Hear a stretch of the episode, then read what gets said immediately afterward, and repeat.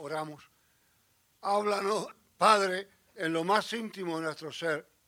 Limpia nuestros corazones y nuestros pensamientos, de manera que tu palabra pura y santa penetre en nuestras vidas. En Cristo Jesús. Amén. A Dios y solamente a Dios sea la gloria. Es bueno estar de regreso. Fue bueno estar ausente, ¿por qué no decirlo? Pero es bueno estar de regreso y compartir la experiencia de la adoración. Al comenzar el servicio, un querido hermano en la entrada y con cariño me preguntó, vamos a ver si usted se acuerda de conducir un servicio después de tanto tiempo fuera. Créanme que es un privilegio hacerlo. Y créanme que es un gozo hacerlo. ¿Por cuánto tiempo? Dios sabrá. Pero cada momento Dios lo proporciona y lo da para la gloria y la honra de Él. En este mes nos encontramos con el maravilloso tema de la importancia de la lectura de la santa palabra de Dios. Ubiquémonos un poquito históricamente. No siempre el pueblo tenía disponible a su alcance las escrituras. La ignorancia era de tal magnitud que solamente un bien reducido grupo de personas podía leer y escribir. De hecho, a mí me gusta mencionar que una de las grandes contribuciones de la Iglesia, en este caso de Calvino desde Ginebra, fue la educación gratuita para el pueblo, la educación universitaria que estaba limitada, extremadamente limitada. Si usted ve a algún presbiteriano involucrado hasta el último pelo en educación universitaria, está reclamando sus raíces, las raíces de la educación general, para que puedan leer las escrituras, no para otra cosa. Si a eso usted le añade que las escrituras no estaban en la lengua del pueblo, sencillamente acudían a los servicios de adoración y escuchaban una porción que no entendían. El Antiguo Testamento nos recuerda en el pasaje de Deuteronomio que acabamos de leer, nos recuerda de una manera vívida la necesidad de recordar las escrituras constantemente. De hecho, si usted se encuentra con algún judío ortodoxo, va a encontrar que ponen una cajita amarrada aquí atrás y generalmente los sábados cuando se mudan hacia la sinagoga la llevan y esa cajita, la fictelia que se llama, no es ninguna otra cosa que dentro de ella están los diez mandamientos. Generalmente usan una pulsera, no como la mía, pero en la pulsera están pasajes bíblicos. Y en el poste de entrada de la casa generalmente hay un pasaje bíblico inscrito. Varios de nuestros antecesores y aún en alguna de nuestras casas usted puede encontrar que las decoraciones generalmente que se leen y se encuentran son pasajes bíblicos. Orar sin cesar, Juan 3:16, Romanos 8, cada uno de ellos. Hay casas donde de una manera sencilla y hermosa son un mensaje constante, en vez de cualquier otra decoración, un pasaje bíblico. El Antiguo Testamento lo recomienda, lo insiste, lo clarifica. En el Nuevo Testamento, Juan insiste que realmente las escrituras dan testimonio de Él, que generalmente las escrituras no crean el testimonio de una sola persona, sino de más de una. Y el verso que yo creo que corona esa idea es escudriñar las escrituras. porque a ustedes les parece que da vida eterna y ellas dan testimonio de mí. Sin duda que el buscar las escrituras, sin duda que el adentrarnos en las escrituras, sin duda que el dedicarle tiempo a las escrituras es un beneficio de primer orden. ¿Qué beneficios tiene el leer las escrituras? Muchos de nosotros, en la generación que nos ha tocado vivir, nos preocupan los beneficios. En este tiempo que estuvimos con los hijos y los nietos, varias de nuestras conversaciones eran qué beneficios tienes en tu trabajo. Y con los muchachos estudiando, qué beneficio hay en tu carrera, qué beneficio hay para el futuro. Quizás no debía ser lo primordial de nuestra preocupación, pero uno piensa en los beneficios. A veces el salario no es tan importante como el beneficio, como que hay detrás lo que viene para el futuro. ¿Qué beneficios hay a largo alcance en las Sagradas Escrituras?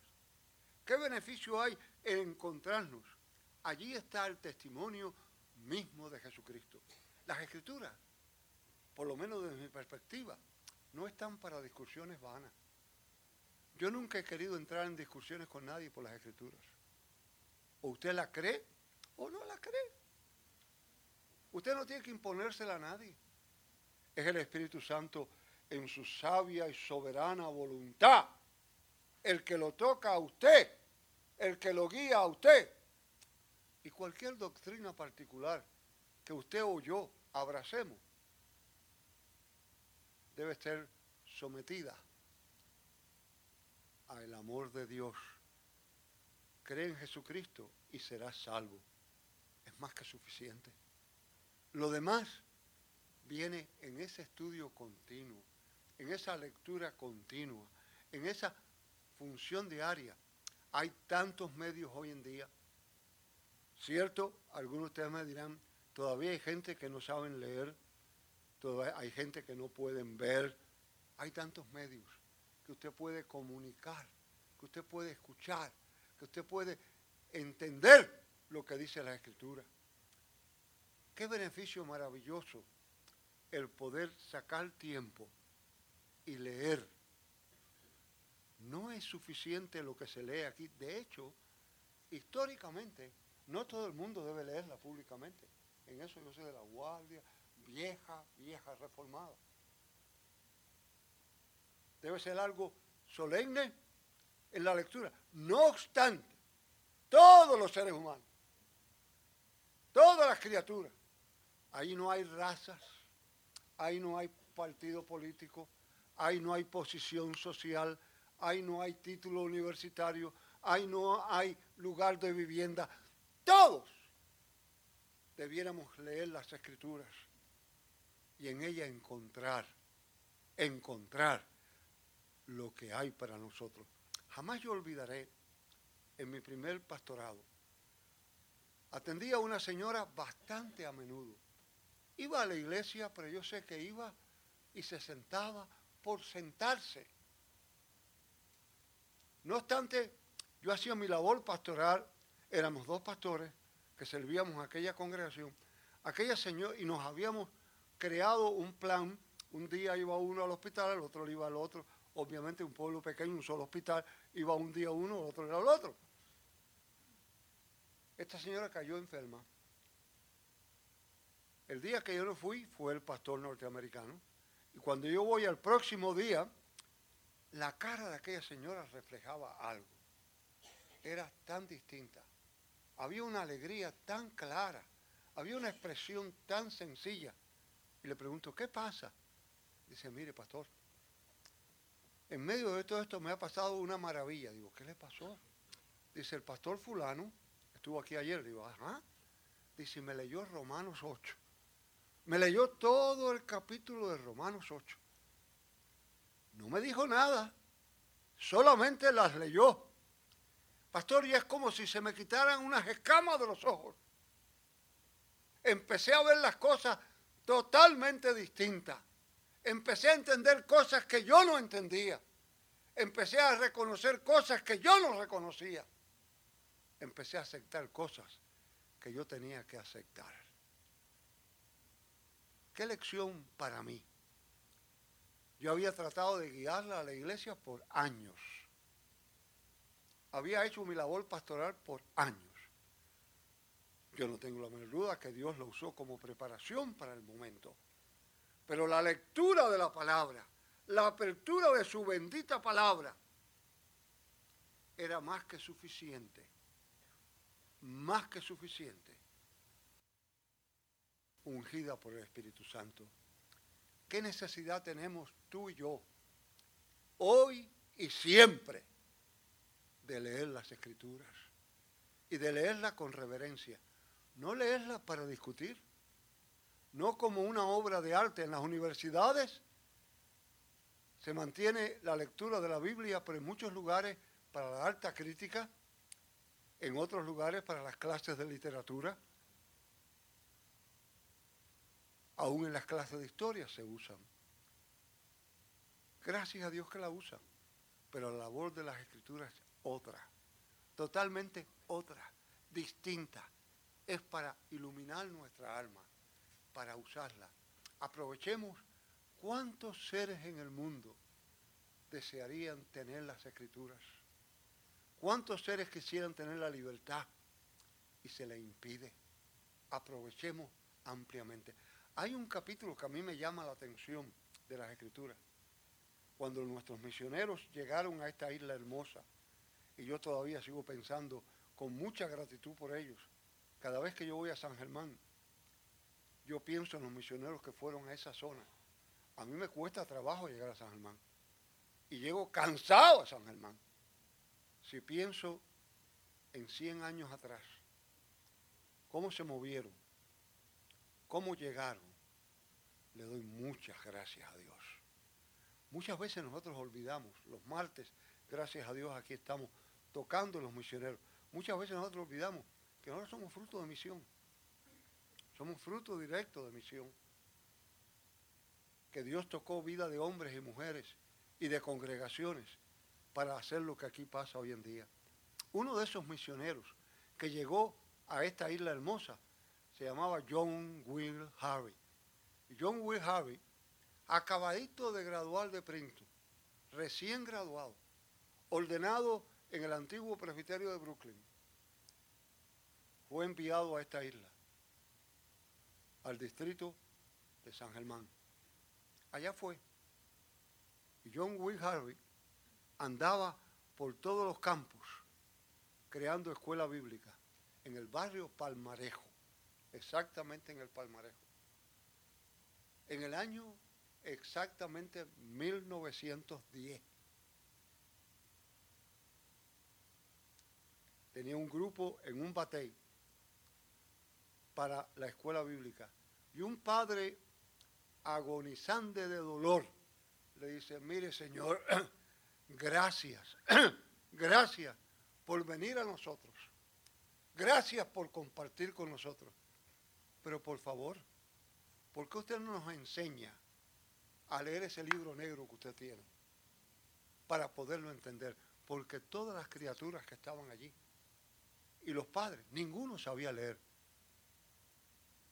John Harry cuenta que él se sintió estremecido y de regreso en su caballo dice que tenía ilusiones y veía a todos los niños aquellos ahogándose en un río de perdición. John Will Harry, tomó la decisión difícil de lo que él pensaba que era su misión, leer la Biblia a la gente, dar escuela bíblica y fundó en el 1912 lo que hoy es la Universidad Interamericana de Puerto Rico. Y la fundó no como lo que hoy conocemos, no con el prestigio y el alto nivel educacional que nos caracteriza para la gloria de Dios, sino la fundó como una escuelita, como una escuelita para enseñar a leer y a escribir. Y Dios dio el maravilloso beneficio de desarrollarla más tarde. Ese muchachito, hijo de aquel señor que estaba en aquella clase, se llamaba Don Popo y fue el primer graduado de la clase de San Germán, de lo que había sido en aquel tiempo escuela superior. Y fue mi privilegio en sus últimos años conocer a don Popo. Y don Popo decía, el beneficio de la Biblia cambió la vida de mi familia, cambió el porvenir de nosotros.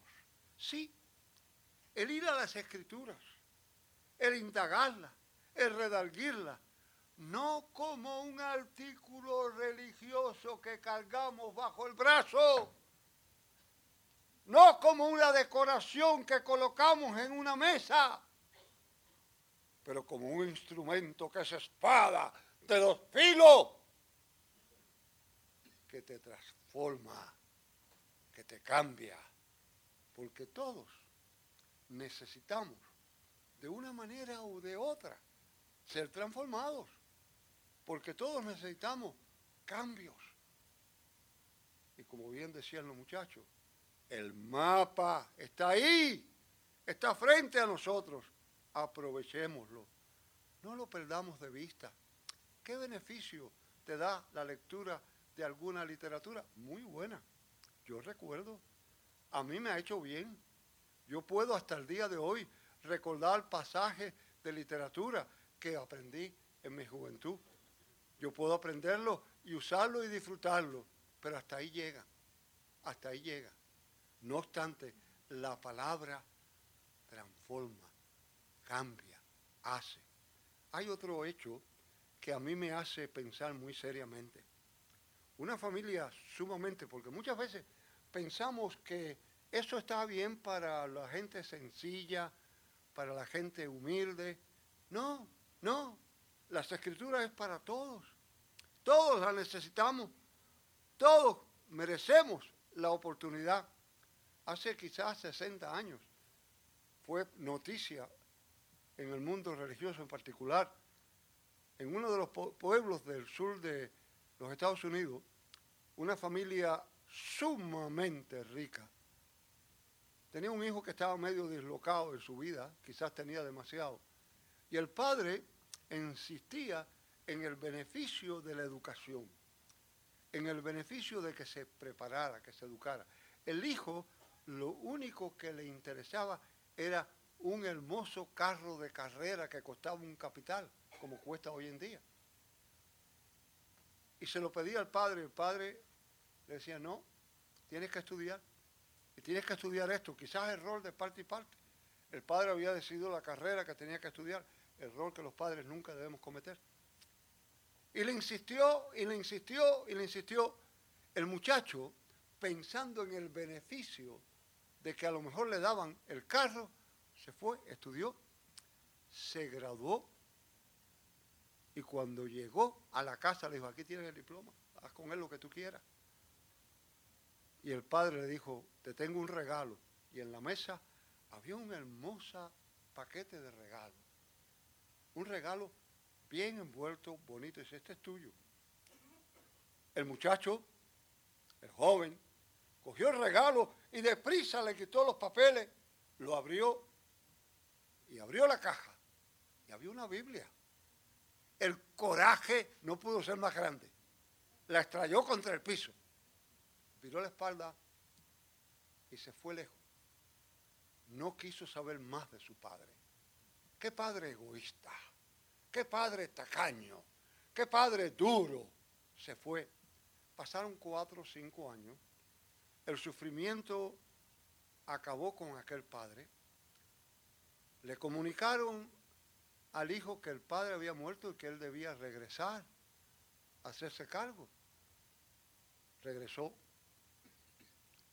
llegó a la casa y en la misma mesa estaba la Biblia. Por curiosidad la abrió, empezó a hojearla y en el medio había un sobre. Cogió el sobre, lo abrió y dentro había un cheque por el valor exacto del carro que él quería. ¿Qué beneficio te da la vida? ¿Qué beneficio sientes en las escrituras? Escudriñar las escrituras, porque a vosotros os parece que da vida eterna. Y ellas dan testimonio de mí. Querida familia, apreciemos la palabra. Disfrutemos la palabra. Obtengamos los beneficios de la palabra. La palabra como medio de gracia nos indica al sacramento de la comunión otro medio de gracia, recordación de su muerte y resurrección. Sí, queridos amigos, la lectura de la palabra trae beneficio. Obtengámoslo. Amén. Gracias, Padre, por tu palabra, por tu dirección, por tu paz que sobrepasa todo entendimiento. Condúcenos con tu mano poderosa en Cristo Jesús. Amén.